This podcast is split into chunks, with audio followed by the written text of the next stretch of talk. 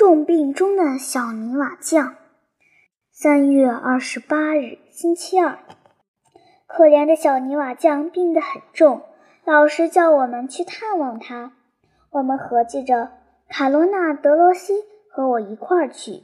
斯达尔迪本来也说去，但老师布置我们写篇关于加沃尔纪念碑的作业。斯达尔迪说，为了写得更确切一些，需要亲眼看看纪念碑。所以他就不去看望小泥瓦匠了。为了考验一下傲慢的诺比斯，我们也邀请他，可他回答说不去，别的什么也没说，扬长而去了。沃提尼抱歉地说，他也去不了，也许他担心泥灰弄脏了他的衣服。下午四点放学后，我们就到小泥瓦匠家去了。这时候下起了倾盆大雨。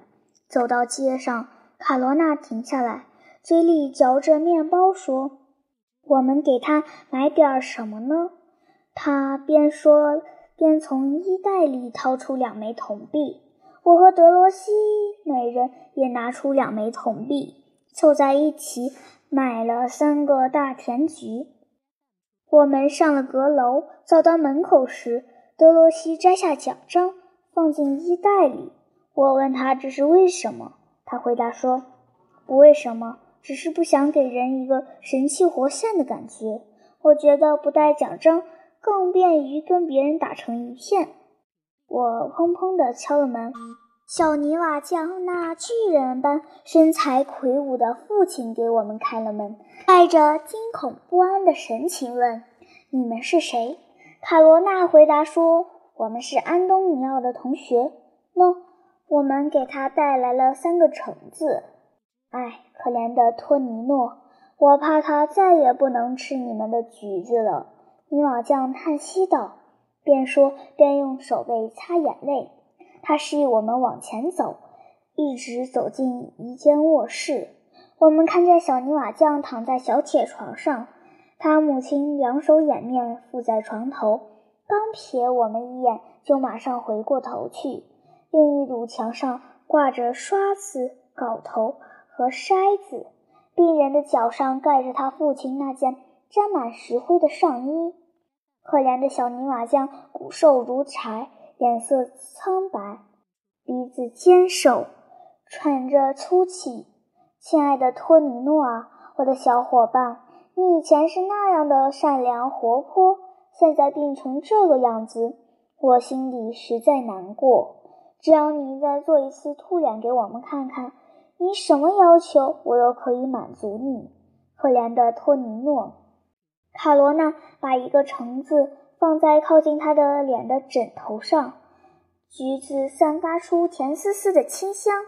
他闻到香味，苏醒过来，他马上抓住橙子，一会儿又放下了。凝目注视着卡罗娜，卡罗娜说：“是我，我是卡罗娜呀，你不认识我了？”病人勉强笑了笑，吃力地抬起已不灵便的手，向卡罗娜伸过去。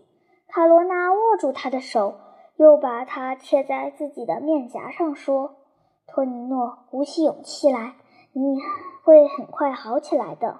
那时你就可以上学去了。”老师会安排你坐在我旁边的，你高兴吗？可托尼诺不吱一声。他母亲失声呜咽起来，不停地说：“啊，我可怜的托尼诺，我可怜的托尼诺，你是多么勇敢、多么善良的孩子呀！上帝要把你带走了，静一静，静一静，看在上帝的份上，别说了。”再说，我的脑袋就要爆炸了！泥瓦匠绝望地大喊。然后他焦虑不安地对我们说：“孩子们，你们走吧，你们走吧，我谢谢你们了。快走吧，你们留在这里干不了什么。再一次谢谢你们了。走吧，回家去吧。”托尼诺又闭上眼睛，像死人一样。卡罗娜问泥瓦匠：“您需要帮忙吗？”泥瓦匠回答：“不，不好孩子，谢谢你了，快回家去吧。”他边说边把我们推向楼梯，并当着我们的面“砰”的一声关上了门。我们刚下了一半楼梯，突然听到小泥瓦匠喊：“卡罗娜，卡罗娜！”我们三人又急忙上了楼。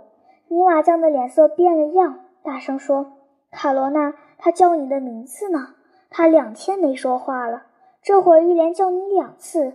他想你，快上来吧！啊，神圣的上帝啊，但愿是个好兆头。”卡罗娜对我们说：“再见，我要留下来。”他说着，就跟泥瓦匠一起冲进房间。德罗西热泪盈眶。我对他说：“你干嘛哭呢？